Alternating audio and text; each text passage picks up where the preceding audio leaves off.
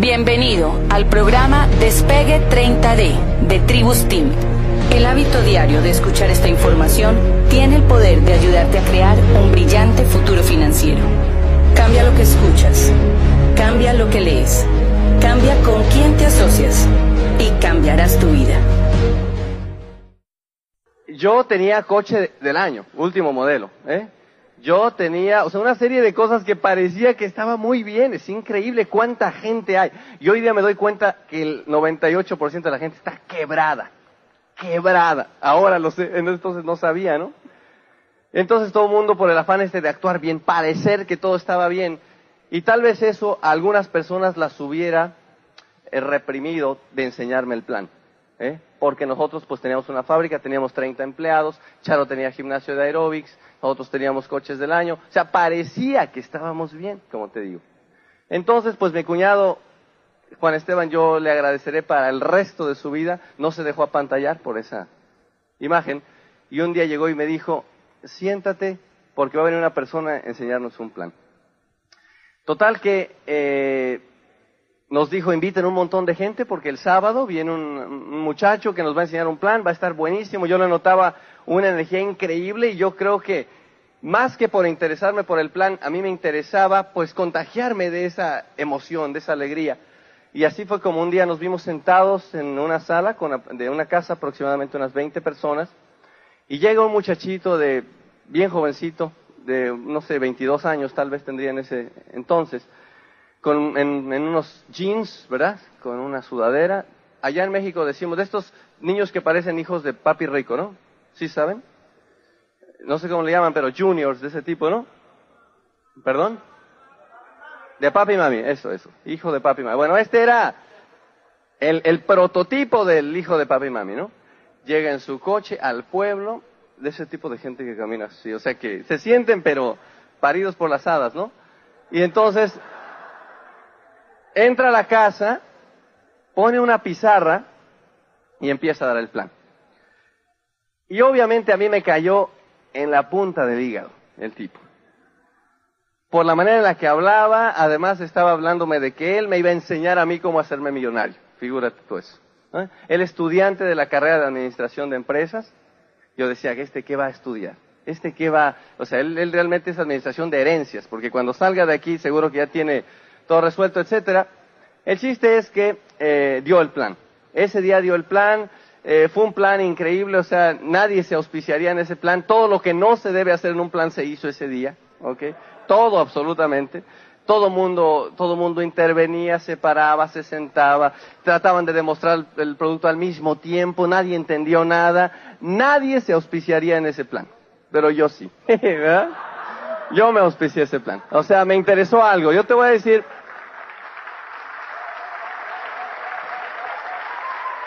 Por eso ahora, por eso a veces me da, no sé qué me da cuando veo a la gente que está preocupada porque no sabe dar el plan perfecto. ¿eh? Y no se atreve a darlo porque no sabe dar el plan perfecto. Yo digo, o sea, la verdad es que el plan que yo vi, o sea, dista mucho de haber sido perfecto. En fin, el chiste es que nosotros decidimos empezar en el negocio. Decidimos ese día empezar con un montón de dudas, o sea, porque en México todo iba empezando, jóvenes, en México tenía unos cuantos meses de haber abierto esto, había 12 productos, y, pues eh, era muy difícil creer porque no había ningún tipo de evidencia. Tú decías, a ver, enséñame un cheque. A ver, este, enséñame un directo mexicano. No hay nadie. A ver, enséñame. No había ningún tipo de evidencia. No que hay que ir a seminarios, que hay que ir a convenciones. ¿Dónde son? En Estados Unidos, imagínate tú. El Open más cercano me quedaba dos horas de distancia en la Ciudad de México. Con todo y eso, pues, decidimos firmar, más por el entusiasmo. Y nos dijo Joselo, el próximo lunes hay que estar en el Open. ¿Dónde es? En México, pues allá vamos. Fuimos al Open y cuando yo llegué a ese Open, algo me empezó a envolver. O sea, yo llegué y entré a ese Open, lo primero que me impresionó fue la gente bien vestida. Eso me impresionó. O sea, de entrada llegué todo el mundo bien vestido, muy profesional, con mucha eh, alegría, no sabes, o sea, a mí me abrió la mente, me gustó, yo, yo pensé dentro de mí, el ambiente me gusta. Llegué y me senté. El tipo que dio el plan, pues ese día no me gustó cómo lo dio. Esto también para la gente que a veces está criticando los Opens, ¿no? Mira este tipo, ¿qué, ¿Qué, plan, ¿Qué clase de plan da? Pues a mí no me gustó el plan que vi ese día. Yo dije, yo puedo hacer mejor plan que ese cuate que está ahí. Fue lo primero que pensé. Yo dije, yo no sé qué está haciendo, pero yo lo puedo hacer mejor que ese que está ahí. Nosotros firmamos un día 28 de octubre, un día 23 de octubre, perdón, del 90. El día 25 venía un seminario, un seminario, y, o sea, cinco días después. Y en el seminario, pues, eh, nos dijeron, oye, hay que ir a la Ciudad de México otra vez porque va a haber un rally. Y ustedes saben que la palabra rally, pues casi siempre está asociada con carreras de coches y cosas de estos. Yo pregunté cómo hay que ir vestido, ¿verdad? Pues yo no sabía a qué íbamos. Por fin ya me explicaron que había que ir vestido de negocios también. Llegué ahí, me senté. No sé cómo se las ingeniaron para sentarnos más o menos en las primeras filas.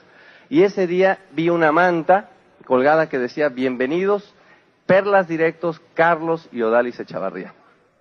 Y, y, a mí me gustó, me gustó ver la manta ahí. Y después cuando ellos subieron, bueno, Carlos es explosivo, o sea, Carlos es increíble. O sea, azúcar. Yo dije, no, hombre, esto, esto me gusta, me gusta. Definitivamente me empezó a envolver, ¿entiendes?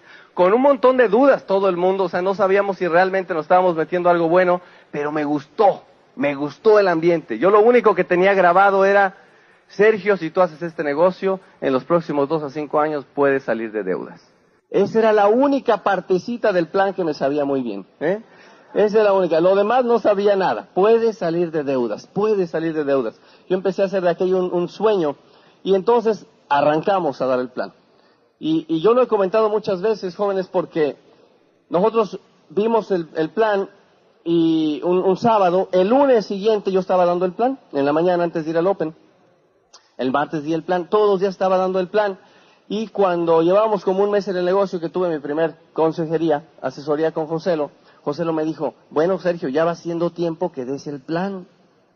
Y yo me pregunté, ¿qué no todo el mundo lo está dando? O sea, yo el único menso soy yo, o sea, pensé en ese momento, ¿no?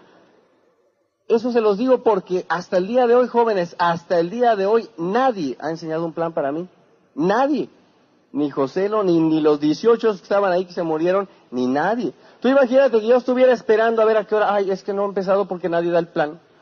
¿Eh? Hay mucha gente que no se da cuenta que el negocio es tuyo, hermano, no es de nadie más, ¿correcto? Así fue como nosotros empezamos. Empezamos a auspiciar a un montón de personas y efectivamente, como dice Oscar, muy en el fondo teníamos miedo de que esto fuera pues una trampa. O sea, como no había evidencia, ¿verdad? Como nosotros estábamos acostumbrados a ver un edificio, coches, casas, algo físico, algo palpable y aquí veíamos que era como pura espuma todo, ¿no?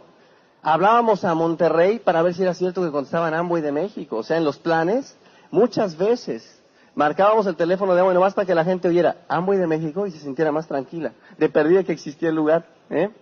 Entonces, pues yo puse un abogado a investigar a ver si efectivamente las, eh, las cuentas de los cheques eran válidas, todo ese tipo de cosas. Hice un viaje a Monterrey a cobrar algunos clientes para irme a meter al edificio.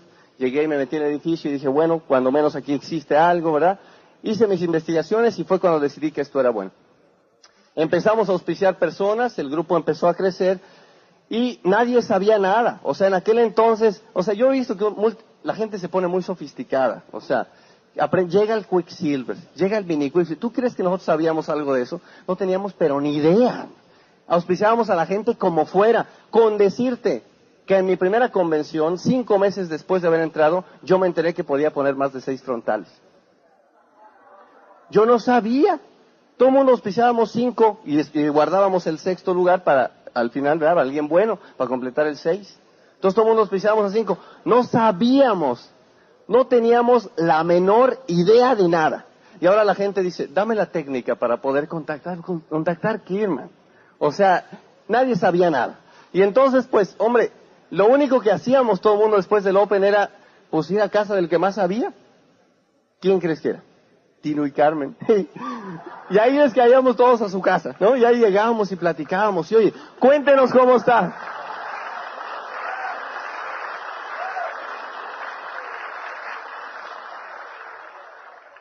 Tú no tienes una idea de lo mucho que los queremos porque efectivamente, como lo dijeron, son como los abuelos de México. O sea, ellos acogieron a todas las líneas que aunque no eran de su grupo, entiende eso, no era nadie de su grupo, con la única buena voluntad de que nosotros pues nos sintiéramos tranquilos.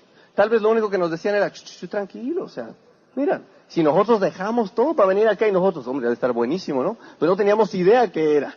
Nadie, nadie idea qué era. Los cheques que empezaban a llegar ya a tu casa, pues eran unos cheques pequeñitos, hombre, de a tres dólares, cuatro dólares, y pues daba vergüenza enseñarlos.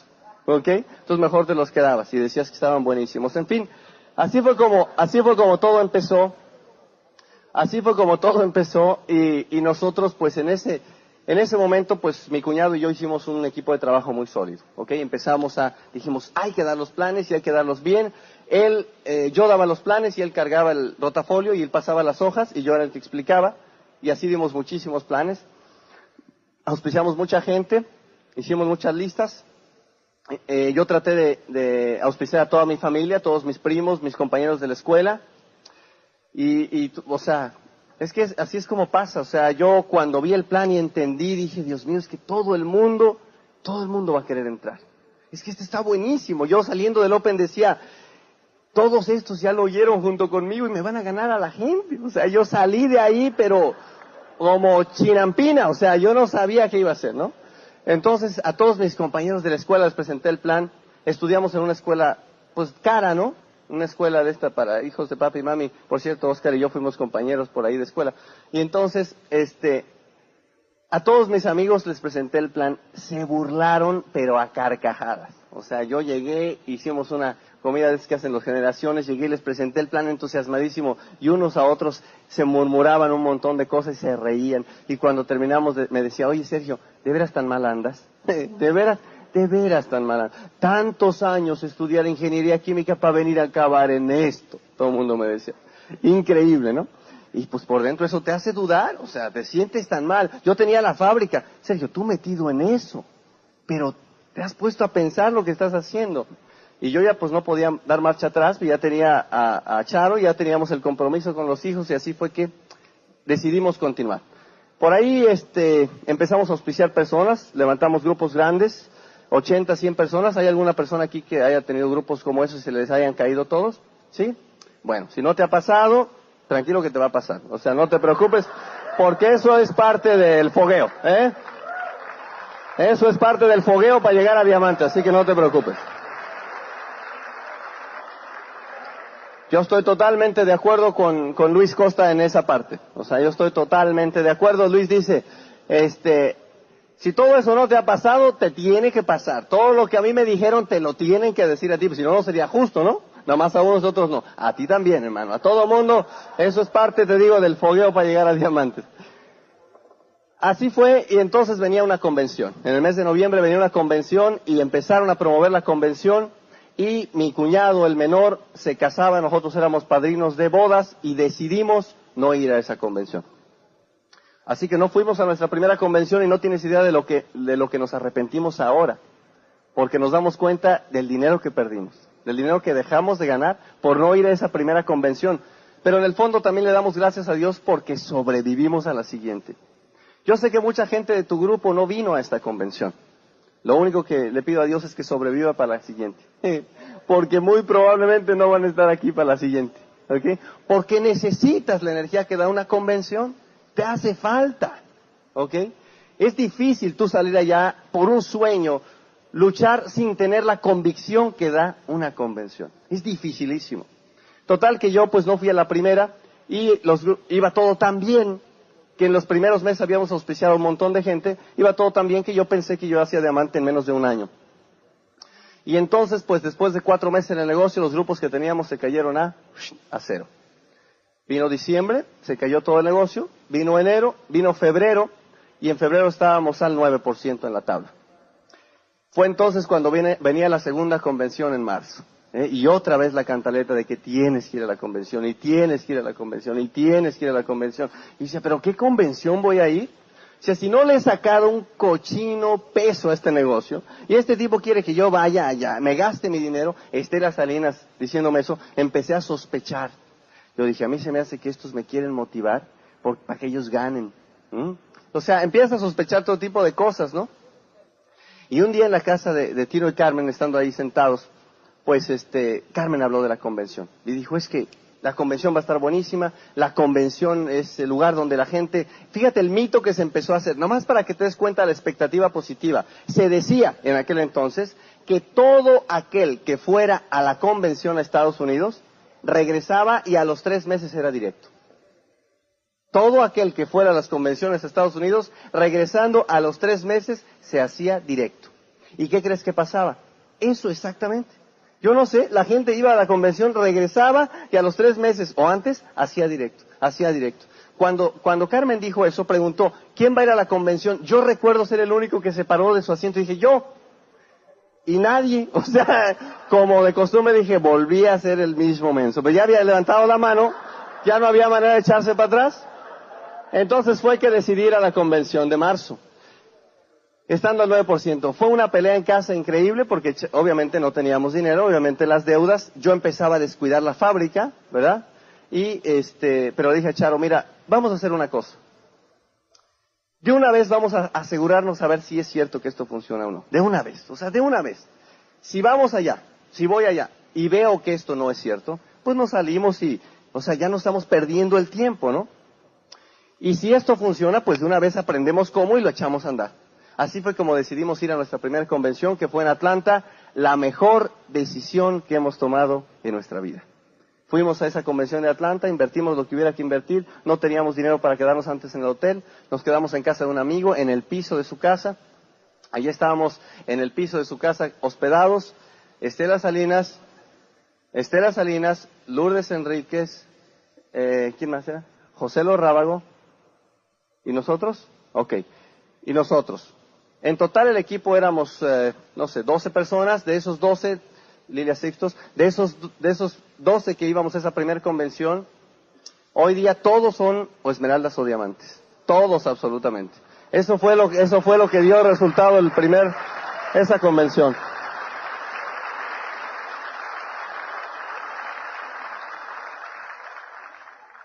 Yo te digo una cosa, o sea, yo soy una de las personas creyentes 100% en que lo que veniste buscando a la convención es exactamente lo que te vas a llevar.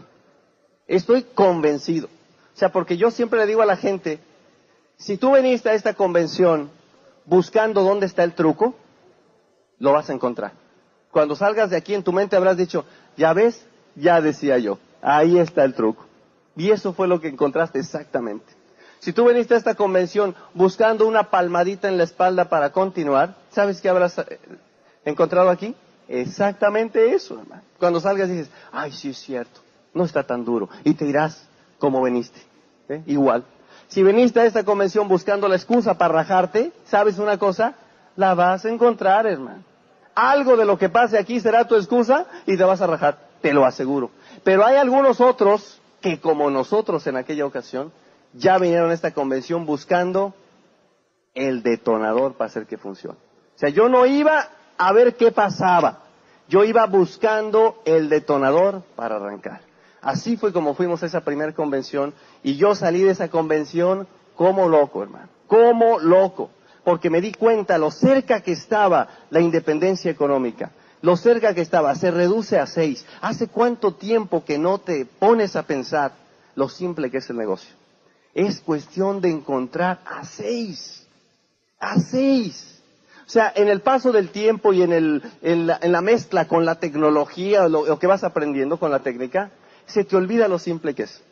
Seis. Encontrar a seis. Llegar a diamante es como caminar un trecho, como caminar un tramo, ¿correcto? supongamos que esto es la meta de diamante.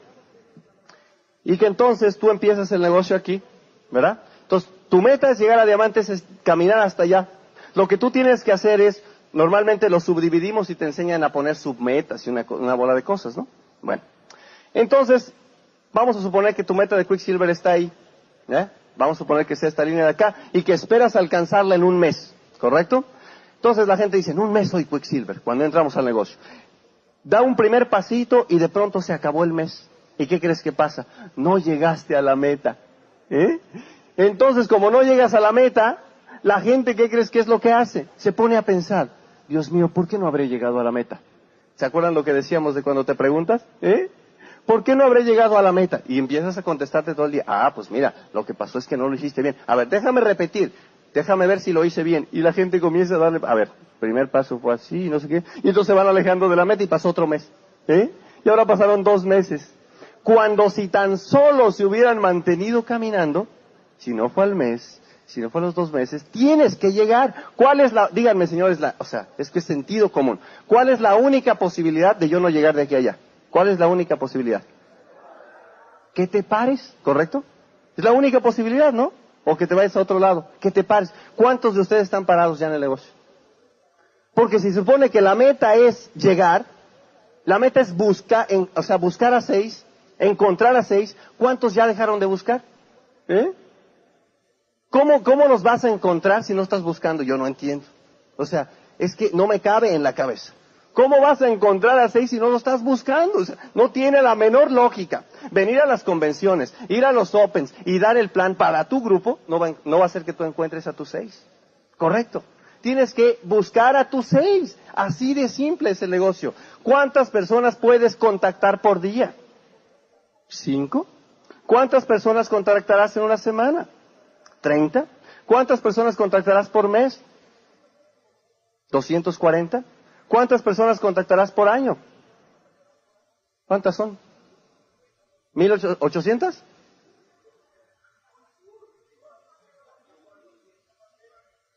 Dos mil cuatrocientos, las que sean, dos mil. ¿Cuántas contactas en diez años? ¿Veinte mil?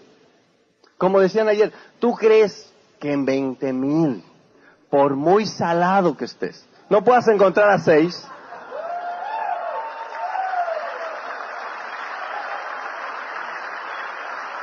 O sea, es que, es que no tiene la menor ciencia. Señores, no tiene la menor ciencia.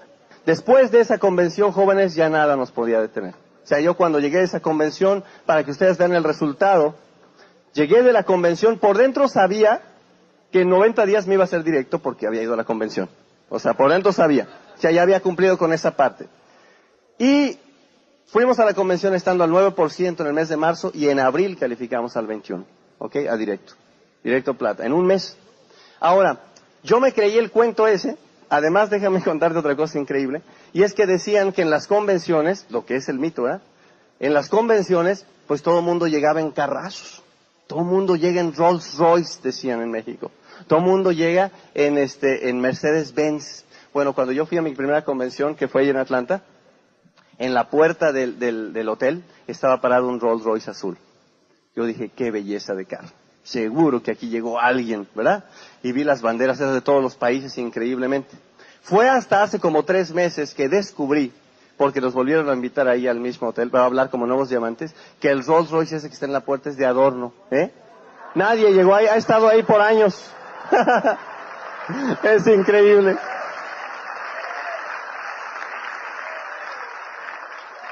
Ahí he estado por años, es increíble. Pero date cuenta de la expectativa positiva, hermano. Expectativa positiva. Ahora cuando yo le cuento esto a la gente, a las personas de la organización en México dicen, oye, ¿y cuándo hacen otra de esas convenciones en donde cuando va uno todo el mundo llega directo en tres meses? Como si fueran convenciones especiales, ¿no? Es increíble. Pero bueno, así fue como estuvimos en el negocio arrancando.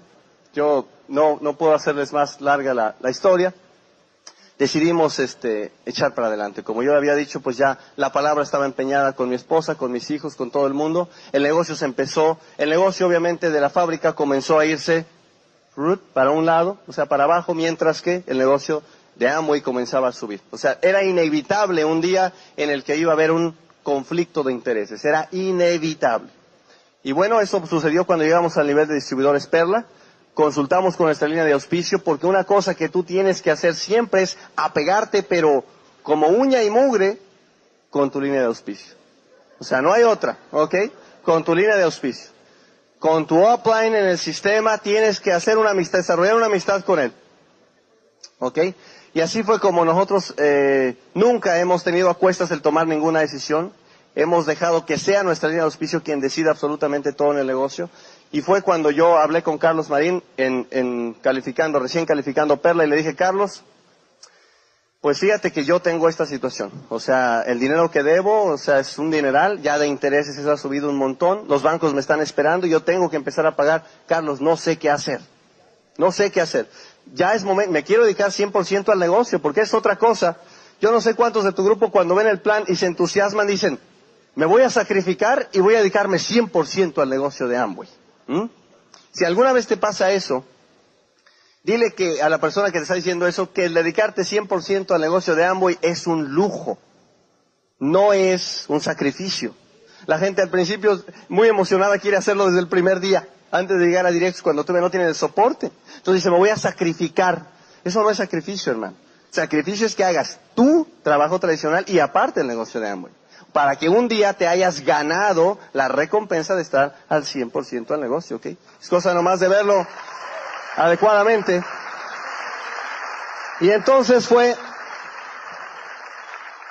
y entonces fue que, este, que más o menos en esa calificación yo consulté a Carlos y le dije, Carlos, es que necesito ya dejar todo y dedicarme 100% al negocio. Y Carlos me dijo, no, no es el momento. Con todo que Carlos me dijo, no, le dije, bueno, Carlos, tú ya hiciste lo que dice el libro, me dijiste que no, pero me vale, lo voy a cerrar. Me regresé a México y di eh, en quiebra la compañía. ¿Ok? Di en quiebra la compañía, una compañía que tenía es que tú obviamente no tienes obviamente la, la, impresión porque era de tradición, una, una, compañía que tenía 20 años, era de la familia y yo pues me enfrentaba automáticamente a la crítica familiar, ya sabrás. Cerré la compañía para dedicarme al negocio de Amway, tú imagínate eso. Así fue como lo hicimos y entonces pues yo un día me di cuenta de que ya había dejado todo, había cerrado la compañía, había empeñado la palabra, había hecho de todo y yo estaba metidazo en el negocio de Amway y no estaba viendo el dinero grande que me prometían. Fui a casa de Estela y le dije, Estela, donde me salgas después de un rato que esto no es cierto. O sea, tú no conoces al ranchero este mexicano. O sea, se los juro que así fue. O sea, yo le dije, es que yo mato a quien haya que matar. O sea, tú no sabes. Me di cuenta, Dios mío, ya me embarqué hasta el tope. O sea, si ya estoy metidísimo. ¿Y qué tal si me sale un timo todo esto? Imagínate. Había yo auspiciado a mi mamá en una organización, a mi hermana, las dos personas, las únicas dos personas de mi familia, las más queridas. Imagínate que esto fuera un timo, ¿eh? Y me di cuenta hasta ya diciendo perla en lo que son las cosas. Y entonces me dijo Estela, tranquilo, tranquilo. Si tú sigues teniendo fe, vas a ver los resultados. Así que tú tranquilo, ten fe vas a ver los resultados, igual que yo lo vi, ¿ok? Igual que yo lo vi. Entonces así continuamos este, trabajando el negocio. Mi hermana, que fue mi único plan telefónico, yo no recomiendo que den el plan nunca por teléfono, pero ya saben que no es el sistema, pero yo estaba tan entusiasmado en aquellos días que le hablé por teléfono y le dije, hermana, sí, ¿cómo estás? Mi hermana es médico.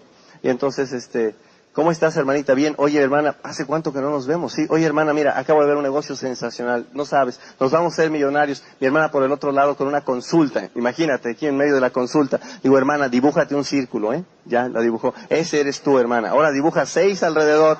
Y le empecé a dar el plan por teléfono. Increíble. Increíble. Después de ese tiempo, hoy mi hermanita es una perla que va en calificación esmeralda, sensacional. Este, y, pues han pasado muchas cosas. Tú no sabes que en el desarrollo del negocio, eh, toda la gente con la que estás en la trinchera, pues se convierten en tus amigos. En amigos, pero inseparables. Y así fue como mi hermana hace aproximadamente un año se accidentó un día en la carretera.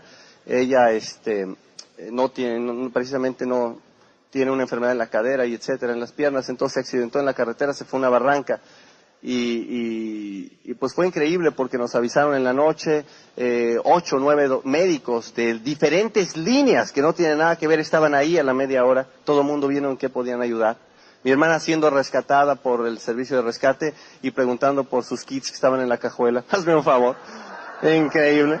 Y entonces, este, yo todavía lo comentamos y nos da una risa increíble, pero bueno. Total, fue cosas que te van pasando en el negocio y que hacen que esto sea más que un negocio. ¿A quién le interesa ahora el negocio? ¿Correcto? Somos unidos, somos una familia. Disfrutamos de esto increíblemente. Y así fue como nosotros pues continuamos en el negocio, ya nadie nos podía detener y calificamos esmeralda, calificamos perlas en 10 meses, calificamos esmeraldas en el mes siguiente de mayo y, eh, terminamos en, en septiembre del año pasado empezamos la calificación de diamantes. Ya sabíamos que estaba cerca, sabíamos que era cuestión de meses Y tú no tienes idea de, de, lo bonito que se siente cuando sabes que lo vas a conseguir. Yo una cosa le pregunto a la gente porque tú sabes que todo el mundo siempre está como buscando los superhéroes en los diamantes. Claro, ellos sí pudieron porque yo qué sé, ¿me entiendes? Yo déjame ponerte en mi, en mi situación. O sea, ponte en este momento en mi situación, por favor. Ya, ya terminamos. ¿Qué harías tú en mi lugar? Cuando yo empecé el negocio nada más tenía dos alternativas. O llegaba diamante en dos años o me metían a la cárcel. ¿Qué, ¿Qué harías tú en mi lugar? Llegar a diamante en dos años, ¿no? O sea que tú y yo haríamos exactamente lo mismo. O sea que cualquiera de ustedes puede hacerlo, ¿entienden? Si tan solo estuvieran en la situación en la que fuera imperiosa necesidad hacerlo. El problema para mucha gente es que no está en la imperiosa necesidad de hacerlo. Entonces dice, bueno, pues yo me la llevo con calma y se pone a dar una serie de pretextos y excusas. No hay superhéroes en el negocio, jóvenes. No hay superhombres. Todos los diamantes que tú ves cruzar por aquí, todos tuvieron exactamente la misma situación que tú. Se enfrentaron a sus problemas. Los problemas que tú tienes para llegar a diamante van a ser muy particulares. No van a ser igual que los míos. A lo mejor ustedes tienen otro tipo de problemas. ¿Qué importa? A mí la verdad no me importa. La situación al final se reduce a, ¿pagas tu precio o no lo pagas? No importa cuál sea. Mucha gente después de oír las historias dice, ah, bueno, eso yo sí lo hubiera hecho. Pero eso no te saca de dónde estás. Tú estás en una situación diferente y lo que hay que hacer para ti es otra cosa. Hay a quien le tomó 20 años llegar a diamante. Y tú dices, ay, qué flojera. Pero el chiste es que lo hizo, hermano. ¿Correcto? No importa dónde estés. Así que no digas, es que si yo estuviera en México, es que si yo estuviera en Argentina, es que si yo estuviera en España, en donde crece el negocio rápido. Hermano, estás aquí. Así que no te queda más que de una o de otra. O te rajas o lo decides hacer. Y ya, lo decides hacer, no hay de otra.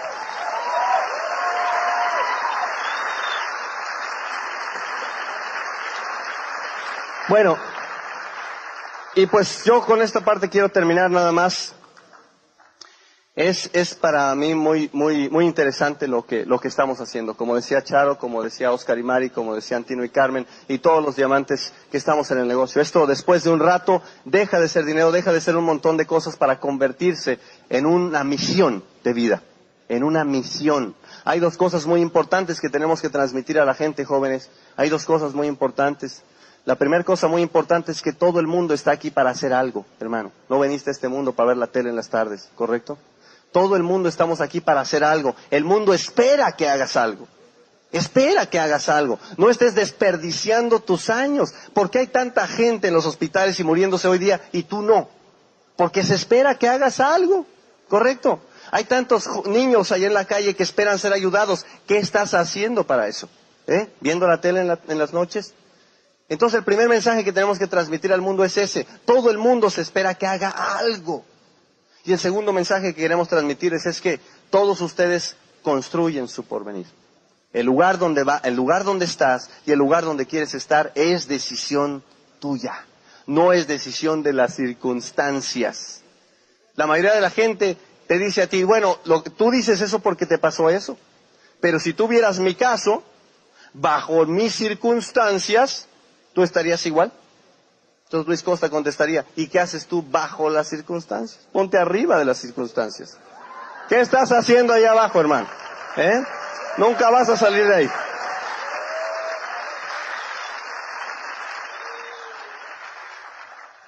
Jóvenes, hace poquito vino a, consejería un, muchacho y, con su esposa y venía un poco molesto porque él se sentía que, que estaba frustrado porque me dijo, Sergio, mira, déjame, déjame resumirte mi caso. Yo creí en todo esto. ¿eh? Un día entré con la ilusión que ustedes dicen del sueño. Y después de año y medio, estoy al 3%. Dice, así que vengo a, a que tú me digas qué hacer porque tengo que tomar una decisión. Me dice, yo no sé si debo ¿Salirme de esto o seguir? Y entonces yo le dije, mira, siéntate, tranquilízate un poco, lo miré a los ojos y le dije, mira, ¿quieres mi mejor consejo? ¿Quieres mi mejor consejo? No sigas. Comienza. Porque si sigues, ahí te vas a quedar otro año y medio. Jóvenes, no sigan. Hoy comienza el resto de su vida. Hasta luego.